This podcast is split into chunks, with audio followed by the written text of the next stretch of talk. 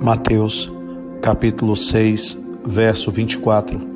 Ninguém pode servir a dois senhores, porque ou há de odiar um e amar o outro, ou se dedicará a um e desprezará o outro. Não podeis servir a Deus e a Mamon.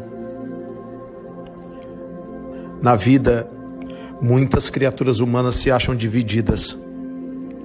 Há muitos interesses em jogo e não raro, o materialismo tem tomado conta dos corações. Mamon era o Deus das coisas do mundo, era o Deus das posses, era o Deus das propriedades em geral. Muitas pessoas estão presas a isso. Muitas pessoas acreditam que só podem ser felizes se algo tiverem, se acumularem, se verdadeiramente puderem exercer poder através de suas posses, de suas propriedades. Mas a gente percebe que há muitas pessoas nesse campo bastante infelizes, o que indica que não há o reino dos céus naqueles corações.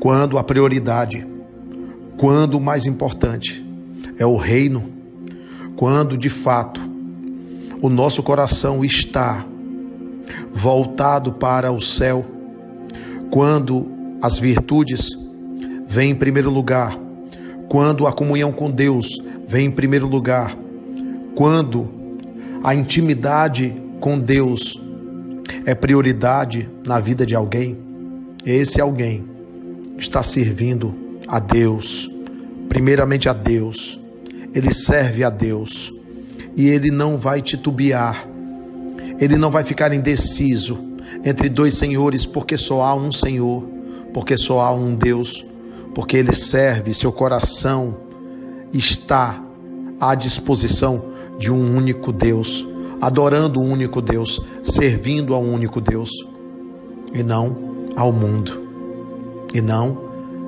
às questões puramente materiais.